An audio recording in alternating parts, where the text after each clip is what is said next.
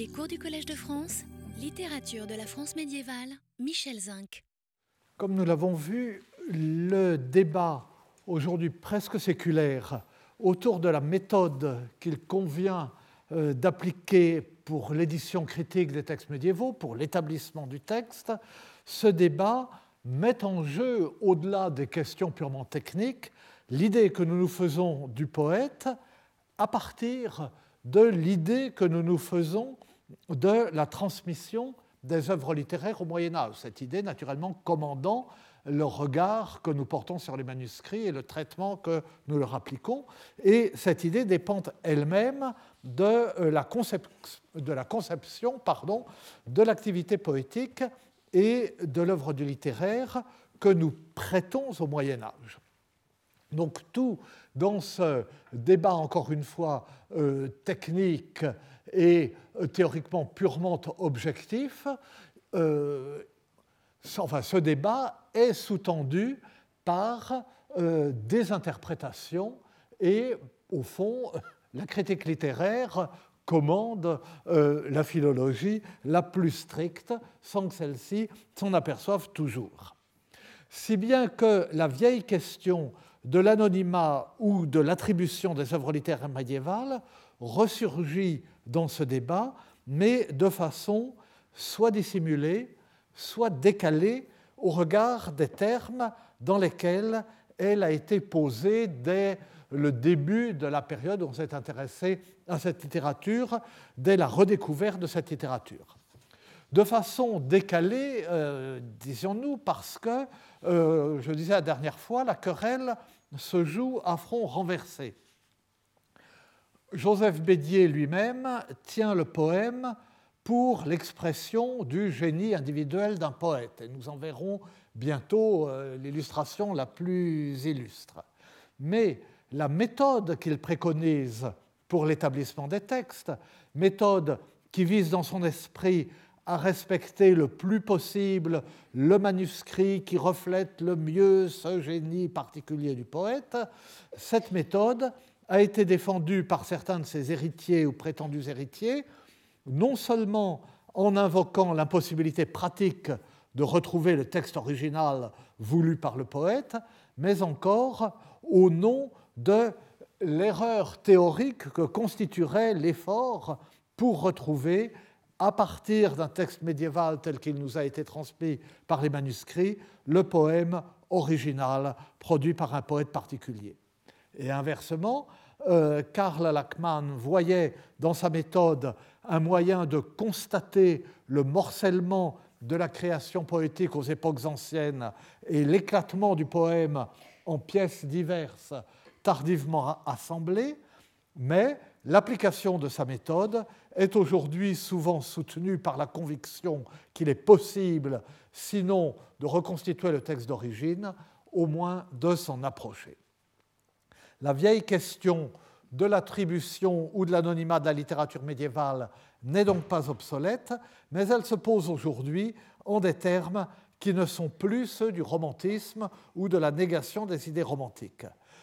La question que nous posons aujourd'hui est plutôt que dit le poème du poète? En dit-il quelque chose ou n'en dit-il rien? S'il se réfère à un nom, ce nom est-il dans son esprit le nom du poète? Et nous allons à présent poser ces questions aux chansons de geste, aux chansons de geste parce que, je le disais dès le début de ce cours, ce sont elles qui ont paru le plus caractéristiques de la poésie euh, primitive, qui semblait être la poésie même du Moyen Âge, ce sont elles qui ont d'abord paru le plus marquées par les caractères de l'anonymat comme manifestation d'une supposée création poétique collective et spontanée. Et c'est en conséquence à leur propos que le retour de Balancier, si je puis dire, a été le plus fort et que s'est manifesté le démenti le plus radical à euh, ces conceptions euh, romantiques. Donc les chansons de geste euh, incarnaient aux yeux des romantiques la forme et le style de la poésie primitive telle qu'ils la représentaient. Des traits d'expression orale, des allusions à une interprétation devant un public large et socialement indifférencié. Écoutez une bonne chanson, c'est le début euh, traditionnel euh, des chansons de geste. Rassemblez-vous, faites silence. Euh, si vous ne me donnez pas un peu d'argent, je m'arrête et je continue pas, etc. Tous ces effets, à la fois d'oralité et de, de, vente de la marchandise, que l'on trouve effectivement, mais que l'on trouve artificiellement, puisqu'on les trouve dans les manuscrits. Donc, ces traits d'expression orale. Euh, euh, l'impression d'archaïsme et de simplicité euh, qui a été interprétée comme une simplicité populaire de la forme des chansons de geste.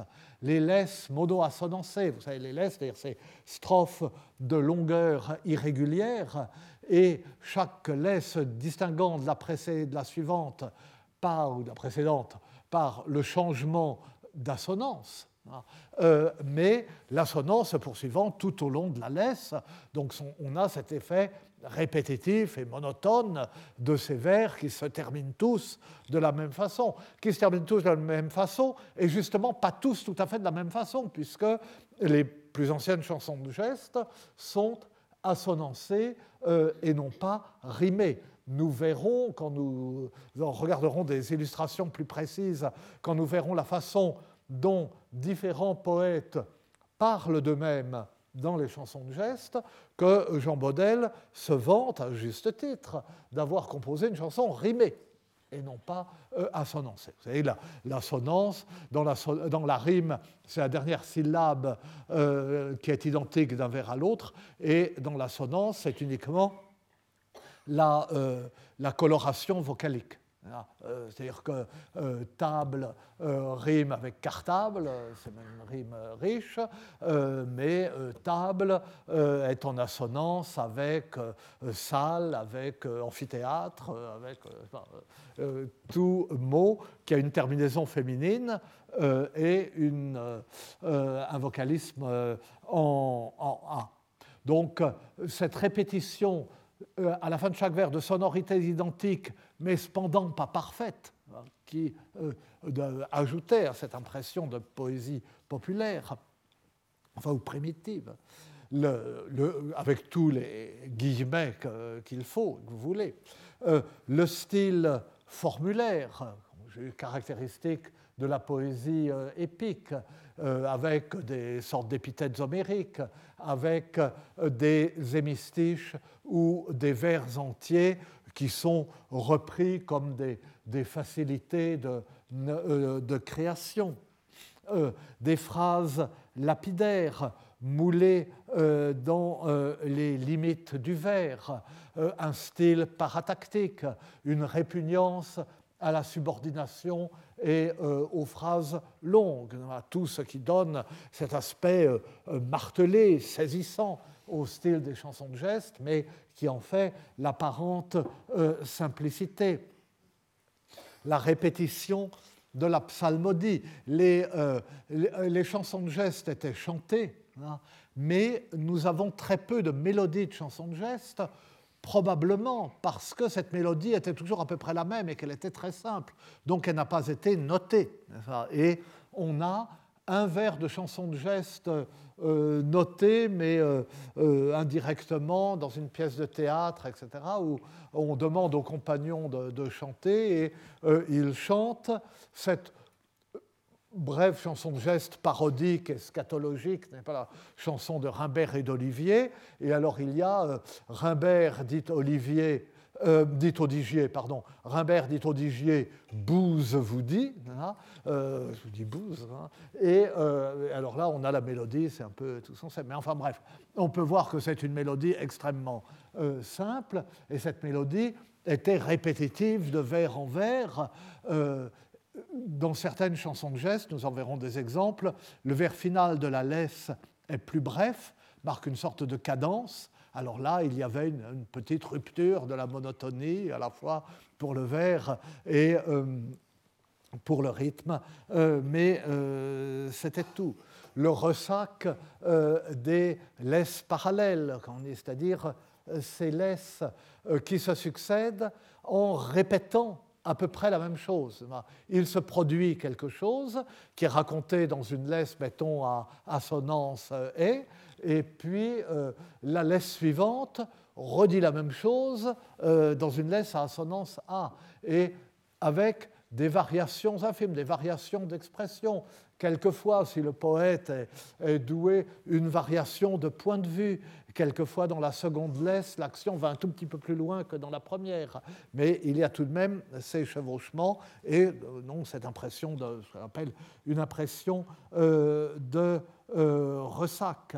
Le fait que au moins les premières, jusqu'à la mode de l'alexandrin, jusqu'à la création à la mode du vers de douze pieds, les chansons de gestes sont composées euh, en décasyllabes, mais euh, ces décasyllabes ont toujours une césure asymétrique. Le, le décasyllabe à césure 5-5 est une invention moderne. Euh, c'est le conte de l'île, couronné de thym et de marjolaine, des elfes joyeux dansent sur la plaine. ça, c'est le conte Mais euh, dans les chansons de geste, euh, la césure est 4-6 ou 6-4. Euh, euh, euh, Karl notre empereur Mainz, s'étant tout plein d'été en Espagne, treize quand la mer conquiste la terre Altagne, il y a de Castel qui devant lui remagne, etc. le début de la, la, chanson de Roland. Ou quelquefois, donc ça c'est 4-6, quelquefois 6-4, je n'ai pas en tête de chanson de geste même, mettons la chanson de toile de Gaillette et Oriour, le samedi au soir, faute la semaine, Gaillette et Oriour, Soror, Germaine, etc. Et euh, main à main vont bagner à la fontaine. Ah, et, euh, et, donc, euh, quand c'est répété ben, pendant toute une chanson, donc une laisse qui dure, il y en a de brèves, d'une dizaine de vers, il y en a de 20 vers, 50 vers, dans les chansons de geste tardive, 150 vers. Hein. Et, euh, et puis pendant les 4000, 6000, 10 000 vers de la chanson de geste, on entend vers après vers ce piétinement. Et ce piétinement claudiquant hein, de, euh, euh, ce vers euh, dont la césure n'est pas à la moitié, 4, 6, 4, 6, ou 6, 4, 6, 4, 6, 4, et qui donne une impression d'âpreté. Et donc, tout cela, il faut l'imaginer, donc euh, cette euh, claudication âpre euh, du décasyllabe à césure asymétrique, cette répétition de, de l'assonance, hein, cette mélodie mais extrêmement simple, plutôt une sorte de psalmodie répétée vers après vers, toujours identique, et on imagine bien que l'audition de ces poèmes ait créé une sorte de fascination, de vertige, presque euh, d'hypnose. Et euh, si j'ai eu l'occasion d'entendre des enregistrements euh, d'espèces de sermons rythmés dans des, des églises noires américaines, eh bien, l'effet produit enfin, me faisait penser, je n'étais pas au XIIe siècle, mais à l'effet que pouvaient peut-être produire ces chansons de jazz. Un rythme très marqué, euh, des, euh, des, échos sonores, euh, des effets rhétoriques fondés essentiellement sur la répétition et, sur la symétrie. Et avec tout cela, euh, l'ancrage, c'est un point que nous allons développer, euh, dans un passé lointain. Donc, excusez-moi, là aussi, ah bon, j'ai dit trop, ça nous écarte, et je l'ai dit trop longuement, mais enfin, on comprend très bien que les chansons de geste aient été euh, vues d'emblée comme une poésie archaïque, populaire, primitive, fondamentale de, des langues dans lesquelles euh, on les trouve. Et en même temps, comme ces chansons de gestes ont une thématique guerrière et euh, une thématique qui prête aussi au, contresens ou au fond sens. Quand la chanson de Roland dit Franc de France ou euh, France la douce où la terre, cette belle expression qui est reprise par Aragon, la terre majeure, pour dire le, pays. Et la terre majeure, c'est encore presque du euh, latin, c'est terra majorum, c'est la terre des ancêtres. on est loin, on se bat, on est en danger. Reverrons-nous la terre majeure Serons-nous enterrés euh, avec nos ancêtres? Et évidemment, donc, euh, tout cela prêtait à une interprétation, en somme, nationale des chansons de geste. Et au moment où les une, interprétation nationale en relation avec la langue dont elles offraient les premiers monuments euh, poétiques. Et, euh, et, leur, anonymat presque généralisé permettait à la pensée romantique d'y voir cette première poésie collective et spontanée où s'incarne le génie national de chaque peuple, et au moment où la pensée nationale a relayé ou, s'est développée sur le, terreau romantique, eh bien, euh, l'intérêt euh, maintenu pour les chansons de geste euh, s'imposait, et pour des raisons dans la continuité. Alors, donc, les chansons de geste euh, focalisait l'intérêt pour l'anonymat. Et euh, on avait non seulement l'intérêt pour l'anonymat, mais on avait intérêt euh, à ce qu'elles fussent anonymes. une sorte d'intérêt à la fois littéraire et idéologique, si je puis dire.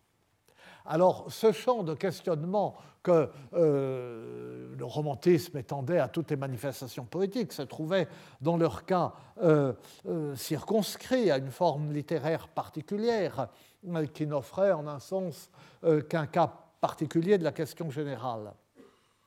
Mais la question de l'auteur ou de l'absence de l'auteur a été très tôt mise en avant par la tournure que euh, le débat sur les chansons de geste euh, a euh, rapidement prise. Ce débat s'est centré sur leur origine. Il s'est centré comme tout naturellement sur l'origine des chansons de geste, parce que la question qui s'est posée d'abord, et là encore naturellement, la question inévitable, c'était celle de la relation qui lie ces poèmes dont les plus anciens pour le, français ne remontent pas en deçà des dernières années du XIe siècle, la relation qui lie, euh, euh, et dont la plupart sont sensiblement plus récents, euh, sinon en dehors de, de, la chanson de Roland ou de la chanson de Guillaume, sont des poèmes du XIIe siècle, la fin du XIIe siècle, du XIIIe siècle. Et comme c'est un genre conservateur euh, qui, euh, contrairement au roman, euh, qui, genre plus intellectualisé, a évolué avec la langue et avec les habitudes rhétoriques de la langue, si bien qu'au XIIe siècle, on a écrit des romans en prose, en vers, et puis dès le XIIIe siècle, sauf dans des isolats conservateurs comme, comme l'Angleterre francophone, eh bien, le roman devient pour l'essentiel un roman en prose. Au contraire, la chanson de geste reste identique à elle-même presque jusqu'à la fin du Moyen Âge. Ce qui montre d'ailleurs que dès le Moyen Âge, on avait le sentiment que c'était un genre dont la valeur, euh, le prix reposait euh, en partie sur une forme d'archaïsme, puisqu'on a, on a continué à les composer, euh, ou une apparence d'archaïsme. Mais enfin, donc, excusez-moi, je digresse constamment. C'était juste pour dire que les plus anciennes chansons de geste ne remontent pas euh, en deçà des dernières années du XIe siècle, mais que toutes les chansons de geste, euh, et que la plupart sont euh, sensiblement plus récentes, mais que toutes les chansons de geste se réfèrent, renvoient à des événements vieux de deux ou trois siècles à la fin du XIe siècle, et beaucoup plus pour les chansons de gestes plus tardives, des événements dont ces chansons gardent une mémoire vague, une mémoire très déformée, mais une sorte de mémoire tout de même. Et de sorte que, alors vous voyez le lien, euh, qu'est-ce qui s'est passé entre l'événement et la chanson? Et du coup, est-ce que la chanson que nous lisons, qui surgit soudain, vient du fond des âges et est une chanson essentiellement, si je puis dire, anonyme, à laquelle on ne peut, pas attribuer à quelqu'un? Euh, euh, ce serait un contresens littéraire et historique d'attribuer à un poète, ou bien est-ce que euh, c'est une sorte de résurgence hein, consciente, délibérée à un moment donné Et là, il peut y avoir un nom du poète. Donc, je dois, enfin je devrais peut-être pas, mais enfin bon, je rappelle, c'est euh, une question tellement importante. Une question tellement importante, euh, tellement importante que je devrais la garder pour, euh, pour une autre fois. Je me dis que jamais, je n'ai jamais fait de cours vraiment sur les chansons de gestes. C'est un domaine que je ne maîtrise pas très bien. J'ai eu tort et il faudrait que, qu'avant ma retraite, je parle une fois des chansons de gestes, mais du coup, j'aurais gâché les choses en en parlant aujourd'hui, mais enfin, tant pis. Alors, donc, je rappelle euh, en quelques mots les termes euh, du débat pour euh, je dis quelques mots, mais enfin j'essaie, pour qu'on comprenne de quelle façon la question du poète et de son nom y est nécessairement impliquée. Et je prends comme exemple, ce n'est pas nouveau, enfin, ça n'a rien de nouveau, euh, c'est même pas nouveau dans la façon dont je le dis, parce que j'ai été amené au cours de ma vie, dans ce que j'ai dit et écrit, à, l'expliquer. C'est un problème tellement fondamental, mais enfin bon, tant pis. Disons que ce sont des prolégomènes, euh, prolégomènes banales euh, à la suite.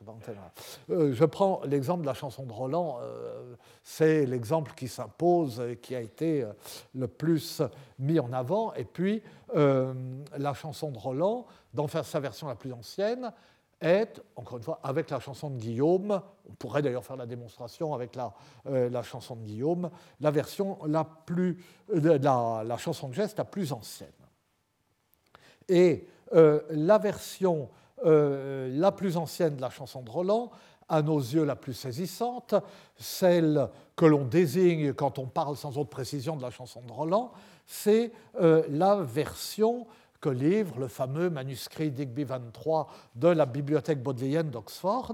C'est un manuscrit probablement du deuxième quart du XIIe siècle et euh, donc un manuscrit euh, très ancien pour un manuscrit littéraire français. Nous avons peu de manuscrits littéraires français du XIIe siècle. Et euh, la, première moitié du XIIe siècle, très très très très peu. Et nous avons celui-là. Alors je dis la chanson, euh, vous savez, il y a bon, 5, euh, 6, suivant qu'on rassemble euh, les manuscrits qui se ressemblent ou qu'on les sépare, versions de la chanson de Roland. Et ces versions ont ceci de particulier qu'elles racontent toutes la même histoire, que d'une certaine façon, c'est le même poème, il y a des vers ou des épisodes qu'on retrouve presque semblables euh, d'une version à l'autre, mais qu'il n'y a pas un seul vers qui soit identique d'un manuscrit à l'autre. Enfin, euh, peut-être euh, entre V7 et Châteauroux qui sont très proches, mais enfin, d'une version à l'autre. oui, là il y en a, mais d'une version à l'autre, il n'y a pas un seul vers identique. Et la longueur de la version varie du simple au plus du double.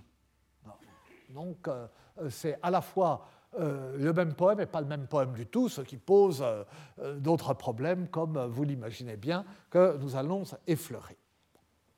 Alors, mais pour le moment, j'en suis à la chanson et à l'événement, et donc au plus ancien, à la plus ancienne version, celle d'Oxford. Cette version a été composée probablement vers 1100. Probablement pas beaucoup avant 1100 euh, à cause d'un certain nombre d'indices, la langue du poème, euh, certains détails qui peuvent renvoyer à la première croisade, donc euh, prise de Jérusalem en 1098, mais c'est pas absolument sûr. la mention de tambours et de chameaux. Or, c'est, enfin bon, certains savaient que ça existait depuis avant, mais enfin, tambours et chameaux avaient joué un grand rôle à la bataille de Zalaca en 1086 en Espagne, hein, qui avait été perdue par les chrétiens contre les morts d'Espagne parce que les armées chrétiennes avaient été effrayées par le son des tambours et, euh, par les chameaux. Euh, Ce n'est pas de beaucoup postérieur à 1100 parce que euh, la chanson, la version, toutes les, la chanson de Roland était extrêmement populaire dès les premières années du XIIe siècle. Mais ça non plus n'est pas une preuve absolue, enfin, parce qu'il euh, pouvait y avoir une autre version, il pouvait y avoir autre chose, ce n'est pas forcément le poème d'Oxford euh, qui était euh, diffusé. Et puis, puis il y a la date du manuscrit donc, qui donne un terminus antequem sur. Encore, évidemment, les paléographes se sont disputés sur la date du manuscrit. Mais il semble certain que le manuscrit n'est pas postérieur au deuxième quart euh, du XIIe siècle et il peut même être des alentours de 1125-1130. Euh, Donc euh, la chanson a été composée vers 1100, mais l'événement qu'elle relate, la bataille de Roncevaux, s'est déroulé le 15 août 778. Nous verrons pourquoi on sait que c'est le 15 août.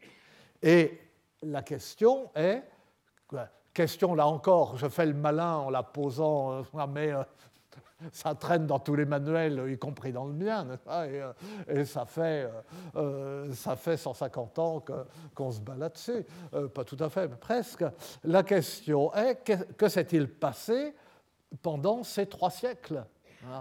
Comment cette, euh, cette bataille du 15 août 778 a-t-elle pu, euh, a pu inspirer ce poème euh, de 1100 Qu'y a-t-il entre la bataille et le poème? Et d'abord, alors vous me direz, ça n'a rien à voir, et si, vous allez voir que ça a à voir. Qu'est-ce qu'on sait de cette bataille? Évidemment, pour 778, on se reporte aux annales royales. Charlemagne était un souverain organisé qui organisait euh, sa, sa, communication, comme on dirait aujourd'hui, et euh, il faisait rédiger année après année les annales, donc des annales, c'est année après année, de son règne. Donc on se reporte aux annales royales pour 778.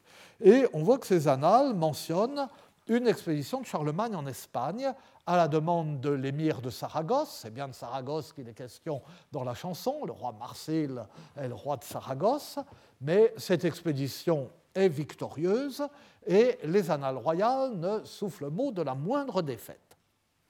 Mais elles ont fait l'objet d'une seconde rédaction, environ 20 ans plus tard, donc encore du, vivant de Charlemagne.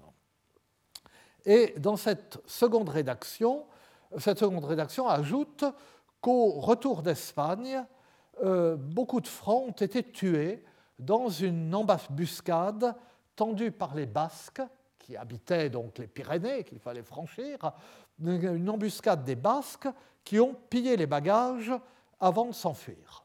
Voilà. On ne dit rien de plus, on ne nomme aucune euh, victime.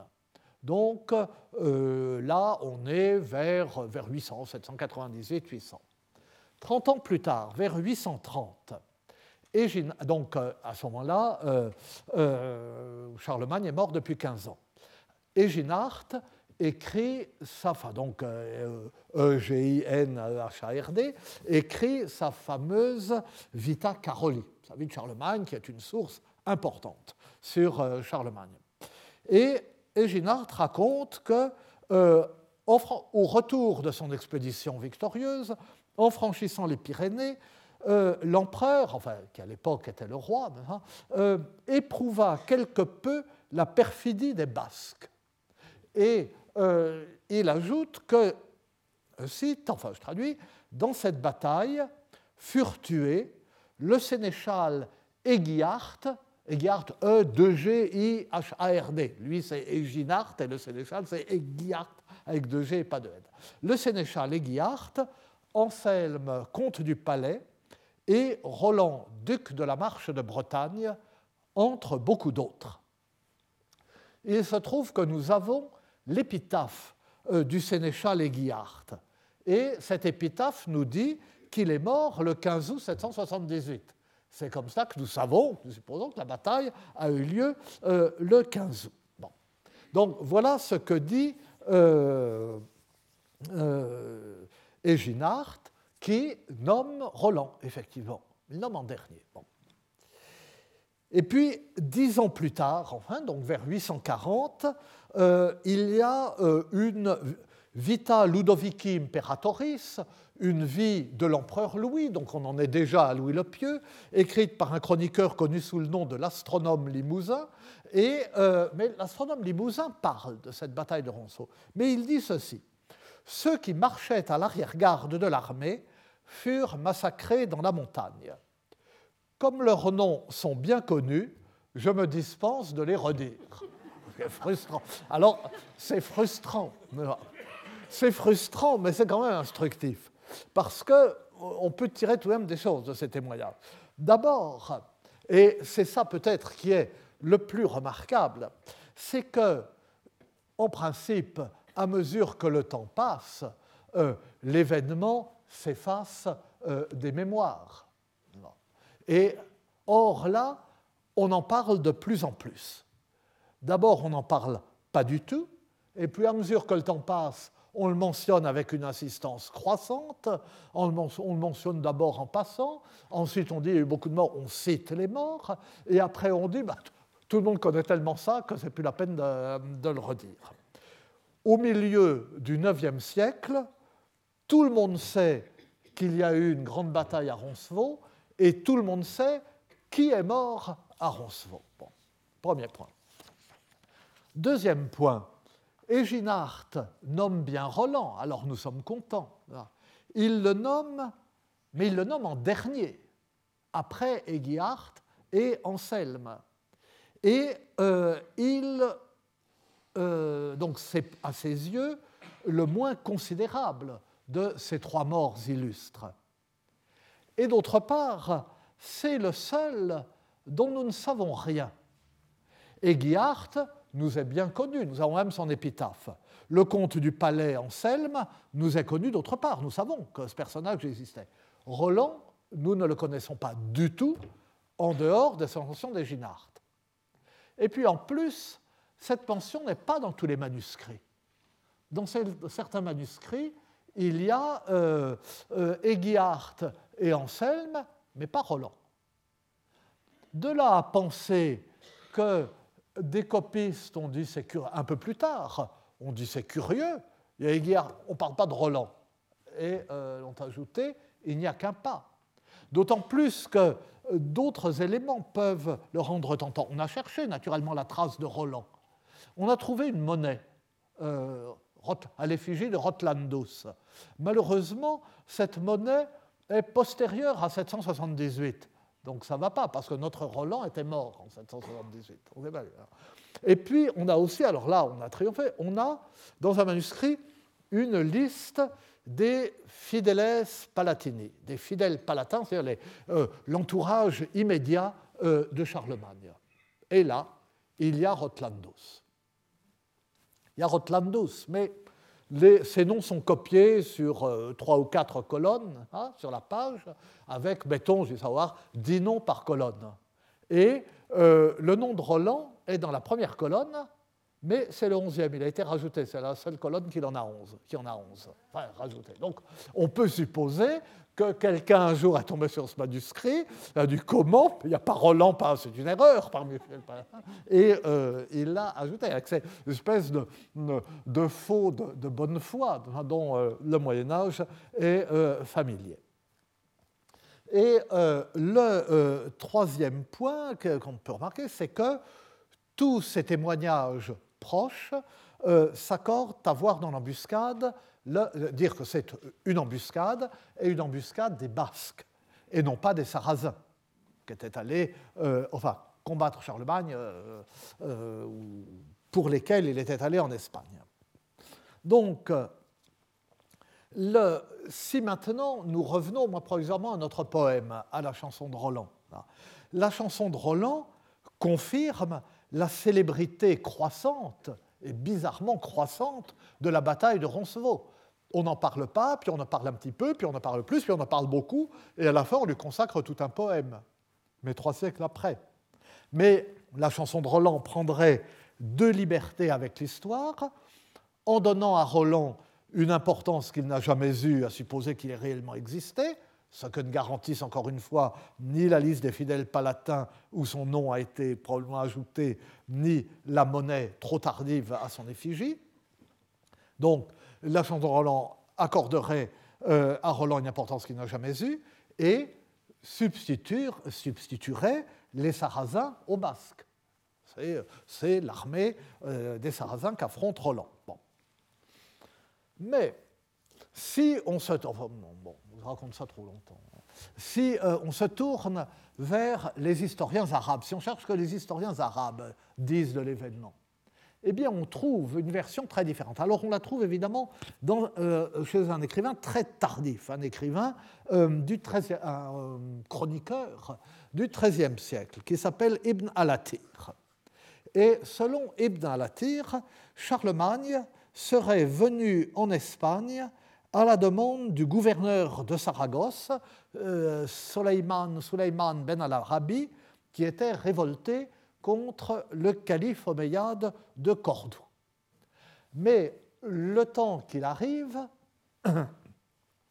Suleiman ben al-Arabi euh, se serait réconcilié avec le calife de Cordoue et aurait, enfin c'est la version de, euh, euh, euh, Ibn al-Atir, aurait fermé les portes de Saragosse à Charlemagne. Charlemagne arrive pensant profiter de cette dissension pour occuper Saragosse avec, et faire de son gouverneur son vassal, en quelque sorte. Il arrive, la, ville lui est fermée.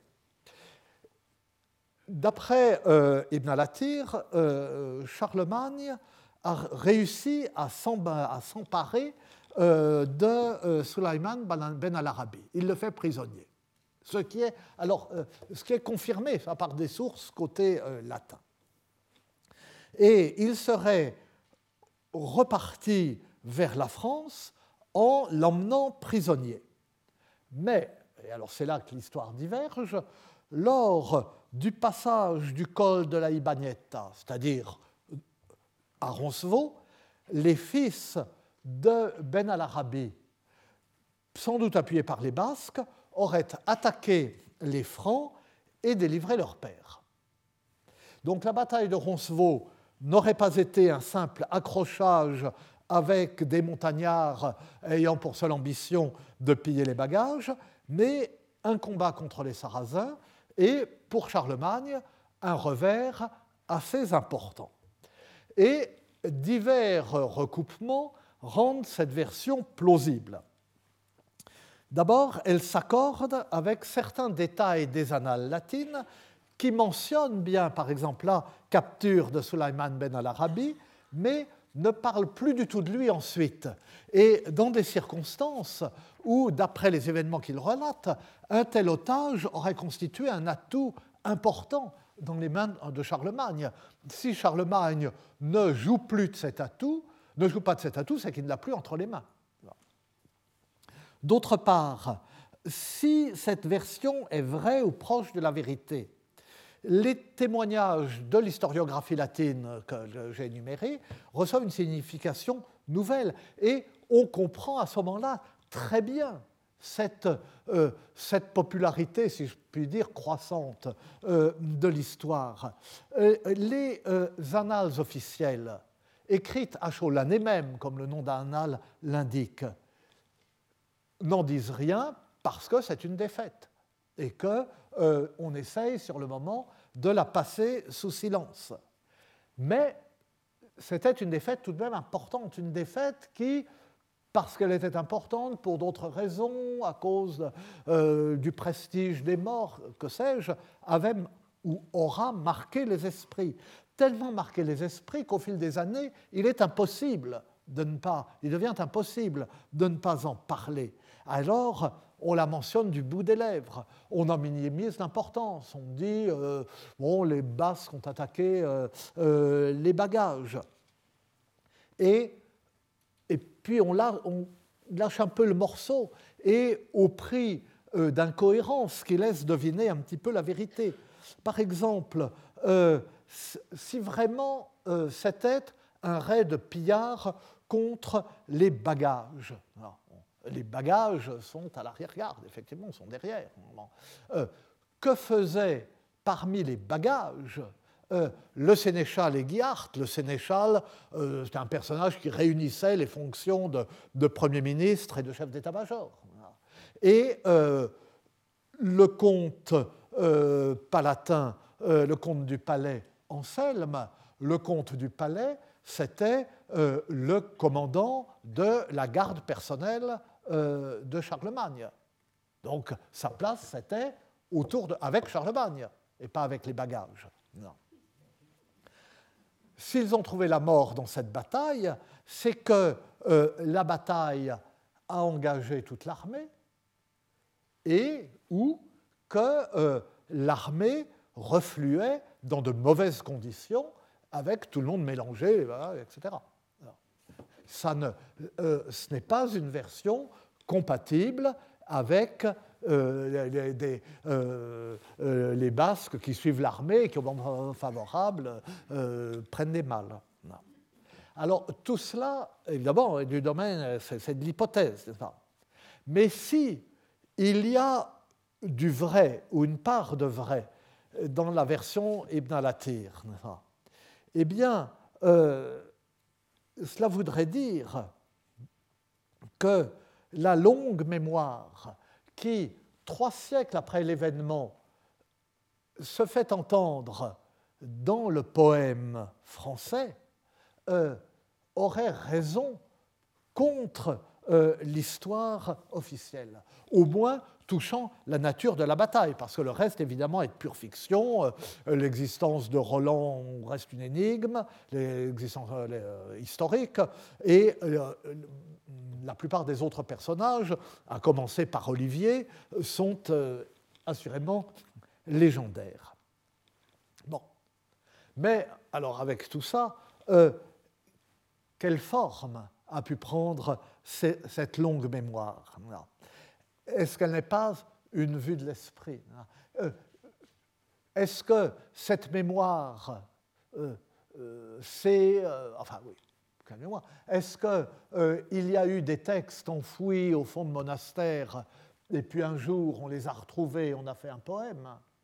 Est-ce qu'il y a eu une mémoire vivante pendant trois siècles qui à un moment s'incarne dans un poème Et alors, euh, Joseph Bédier ne croyait pas à cette mémoire vivante et il parlait du silence des siècles.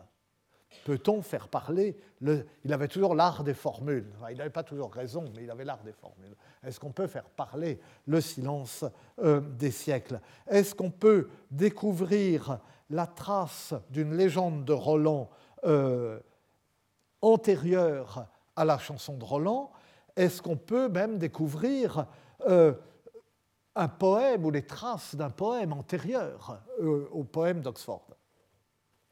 Alors, on a observé euh, depuis longtemps que certains traits de la chanson de Roland d'Oxford sont trop archaïques pour la fin du XIe siècle.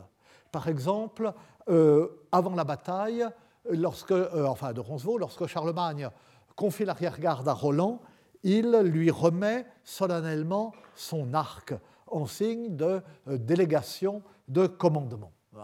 Or, à la fin du XIe siècle, l'arc euh, est une arme de chasse euh, ou une arme de, piéton, enfin de, de fantassin, ce n'est plus un insigne de commandement au moment de euh, la mort de Roland, euh, la, chanson dit qu'il y a des signes dans le ciel et euh, qu'il y a une tempête effroyable qui frappe la France entière.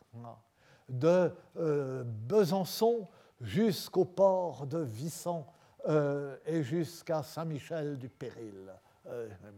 Et là, les frontières de la France qui sont marquées ainsi sont les frontières de la France carolingienne, d'après le découpage des, petits-fils de Charlemagne, c'est la France de Charles le Simple, et ce n'est pas la France euh, des premiers Capétiens. Et témoignage d'un autre ordre, le chroniqueur Guillaume de, Malmesbury euh, écrit que à la bataille de Hastings, donc 1066, la conquête de l'Angleterre par Guillaume le Conquérant, euh, lorsque euh, les Normands ayant pris pied euh, sur le sol à Hastings ont affronté l'armée du roi Harold, un jongleur normand nommé Taillefer avait entonné la Cantilena Rolandi, donc la chanson de Roland, pour exciter les Normands au combat. Donc ce Taillefer s'est avancé devant les, combattants et a commencé à chanter. Il a commencé à chanter la chanson de Roland, et à ce moment-là, ils sont tous lancés euh, à l'attaque. C'est magnifique. Seulement, l'ennui, c'est que euh, Guillaume de Malmesbury écrit dans les premières années du XIIe siècle, donc après le Roland d'Oxford. Et euh, alors, c'est vrai, son témoignage n'est donc pas absolument euh, euh, fiable. Et puis, euh, mais d'autre part, nous avons des témoignages, alors toujours des témoignages indirects, toujours des témoignages d'interprétation ambiguë, qui laissent supposer à date ancienne une activité poétique en langue vulgaire. Là, je dis simplement en langue vulgaire, parce que nous allons voir que quelle langue vulgaire euh, euh, et qui acquête les pouces, euh, sur des événements guerriers. à la fin du IXe siècle, un auteur connu sous le nom de Moine de Saint-Gall fait allusion à des récits de vieux soldats. Ah, vieux soldats, les, les vétérans rentrés de guerre racontent et on écoute euh, récit. Alors, est-ce que ces récits ont une forme poétique euh, On ne sait pas trop. Euh, le poéta saxo mentionne des panégyriques de grands personnages en langue vulgaire. Donc ces panégyriques rappellent forcément leurs exploits. En langue vulgaire, mais c'est le poéta saxo. La langue vulgaire, c'est la langue vulgaire germanique. Alors on peut regarder les épopées latines les, euh, qui euh, sont de, de, l'époque carolingienne, ou il y en a même à l'époque mérovingienne, mais ces épopées font appel à des souvenirs virgiliens beaucoup plus qu'elles n'annoncent, au moins formellement, les chansons de geste. Mais on a des, des, textes bizarres, par exemple un fragment poétique en latin euh, dix fragments de la haie euh, qui datent entre 980 et 1030, donc euh, un siècle avant la chanson de Roland, et où figurent des noms qui annoncent ceux de futurs personnages épiques français. on peut noter, un, un, poème latin très connu et d'ailleurs très, très intéressant, le Valtarius, du 9e ou du 10e siècle, euh, qui offre des rapprochements, alors là, très nets, avec la, chanson des Nibelungen euh, euh, allemandes, qui est plus tardive. Et surtout, pour ce qui nous occupe, il y a un texte connu sous le nom de Nota Emilianense, d'après le, le, nom du monastère espagnol où on l'a trouvé, un texte qui a été copié vers 1065, 1070, enfin donc plusieurs décennies, 30 euh, ou 40 ans avant euh, la chanson de Roland d'Oxford, qui euh, mentionne Roland lui-même, qui mentionne Olivier, qui mentionne l'évêque Turpin, qui mentionne Augier, qui mentionne Wilhelmus, Alcorbitunas. Et c'est Alcorbitunas, c'est au nez courbe. Et c'est ça montre que c'était Guillaume au nez courbe, donc au nez aquilin, au nez crochu, avant d'être Guillaume au nez court, Guillaume au court nez, Guillaume d'Orange, dont le nez a été ratiboisé par un adversaire, un sarrasin, alors qu'il défendait Rome.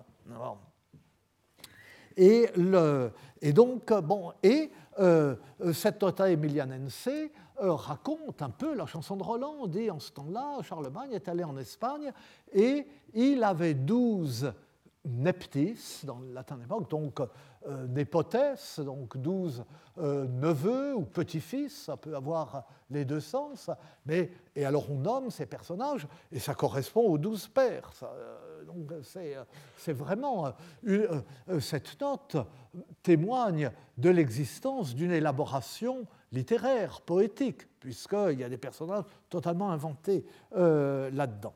Et puis, il y a alors un phénomène qui a beaucoup frappé, c'est que pendant tout le XIe siècle, et sur un espace géographique très vaste, euh, à Marseille, dans le Limousin, en Auvergne, dans la France actuelle entière, dans des familles nobles, euh, quand euh, il y a deux fils, eh bien, on les appelle Olivier et Roland. Pas hasard. Ce qu'il y a, c'est qu'on les appelle Olivier et Roland, et pas Roland et Olivier. Pour nous, l'aîné devrait s'appeler Roland, et puis quand il, y en, a il en arrive un autre, on dit tiens, on a déjà un Roland, on va appeler l'autre Olivier. Non, c'est toujours Olivier l'aîné. Ça, c'est un mystère.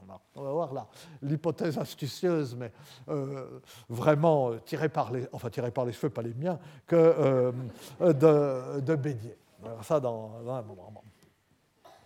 Et, le, et alors, ce que je dis pour la chanson de Roland, je disais, on peut faire la même démonstration euh, pour euh, quantité de chansons de gestes et de héros épiques. Par exemple, euh, le, personnage, ce personnage de Guillaume d'Orange, hein, Guillaume au Cournet, hein, eh bien, son origine historique ou son, son père historique, c'est un cousin de Charlemagne connu sous le nom de Guillaume Fierbras, qui était très vigoureux, qui était un comte de Toulouse, euh, qui a passé sa vie, donc comme il était à Toulouse, à se battre contre les Sarrasins, qui remontaient presque jusque-là, qui leur a repris Barcelone euh, et qui a été vaincu par les Sarrasins sur l'Orbieux, là, quelque part dans les Corbières, et qui euh, a fini par se faire moine, comme on se beaucoup à l'époque, à Agnan, et de là, il est allé fonder le monastère de Gélone, euh, qui euh, deviendra en son honneur, qui prendra en son honneur le nom de Saint-Guillaume le désert. Et, et euh, d'ailleurs, dans le cycle épique de Guillaume d'Orange, à la fin, Guillaume d'Orange se fait, se fait moine. Il y a une chanson de geste qui s'appelle Le moniage Guillaume, n'est-ce pas? Il devient moine, mais il est encore assez vif. Quand il va vendre des poissons euh, ou acheter des poissons, il assomme et il tue des brigands à coups de poing, et on le fait sortir. Euh, euh, Paris étant menacé par le géant Isoré, on le rappelle, et il remonte de Saint-Guillaume-le-Désert, enfin de Gélone jusqu'à Paris, pour tuer le géant Isoré, dont on a encore la trace, puisque là où la bataille a eu lieu et là où était a été enterré le géant Isoré, il y a une rue qui s'appelle encore aujourd'hui la rue de la tombe Issoire, la rue de la tombe euh, euh, d'Isoré. Et euh, bon, mais ça c'est un détail, mais il y a des rapprochements entre Guillaume d'Orange et Guillaume Fierbras. Le comte de Paris Girardus, né vers 800, mort en 877, qui, était, qui a été toute sa vie un partisan, euh, c'était donc sous les, euh, les, les, vivait sous les, le règne de Louis le Pieux, puis des enfants de Louis le Pieux, et c'était un partisan de Lothaire, l'aîné, qui avait hérité de l'Empire. Et donc un adversaire de Charles le Chauve, ce qui était ennuyeux puisqu'il était comte de Paris. Hein. Et il a été destitué du comté de Paris par Charles le Chauve, euh, et Lothaire l'a fait comte de Lyon et de Vienne. Il a été il avait de grands domaines en Bourgogne, il a été toute sa vie soutenu fidèlement par sa fidèle épouse Berthe, avec laquelle il a fondé les monastères de Vézelay et euh, de Potière. Et euh, plus que septuagénaire, il a défendu avec sa femme Vienne contre son adversaire de toujours, euh, Charles le Chauve.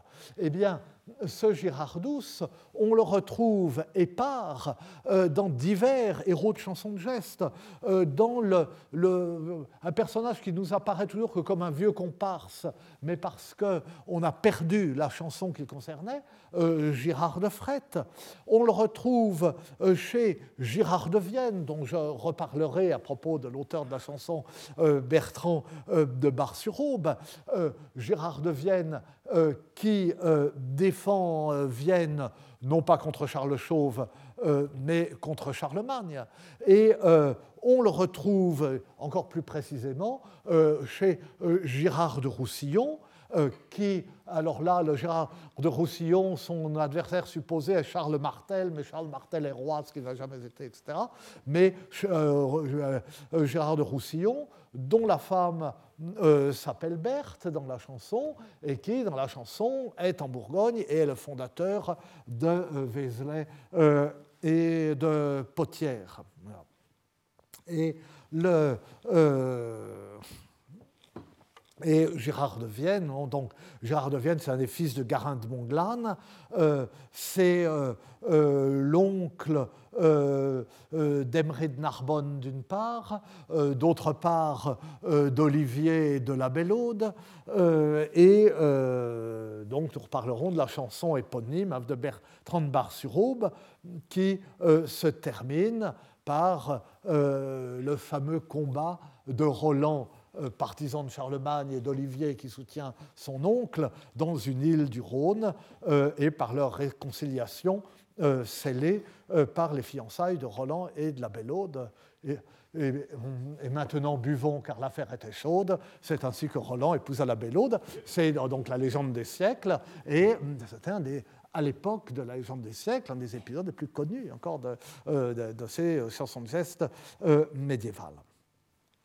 Alors, comment l'histoire est-elle devenue poème? Comment la mémoire historique s'est-elle déformée? Comment les poèmes ont-ils pris corps? À qui rapporter ce changement? Qui est le poète? Et qui est ce nom? Alors, euh, euh, encore, j'ai été beaucoup trop long. Euh, nous verrons cela la prochaine fois. Et, nous, et surtout, je rejoindrai mon vrai sujet J'espère la prochaine fois, oh, la prochaine fois, et puis euh, surtout euh, les fois suivantes, avec euh, les exemples, la, façon dont les poètes se nomment, ou la façon dont on fait allusion à eux, le fameux cas de Turold à la fin de la chanson de Roland, le cas de Jean Baudel dans la chanson des Scènes, le cas de Bertrand de Bar-sur-Aube euh, avec euh, euh, Gérard de Vienne, la façon dont il est cité dans Don de Nanteuil et Bœuf de, de Anton. J'annonce ça pour ça, pour me faire pardonner de m'être un peu égaré cette fois-ci, mais enfin, ce qui est fait est fait. Et donc, je vous remercie. Et dans un instant, nous écoutons Federico Saviotti au séminaire. Retrouvez tous les contenus du Collège de France sur www.colège-2-france.fr.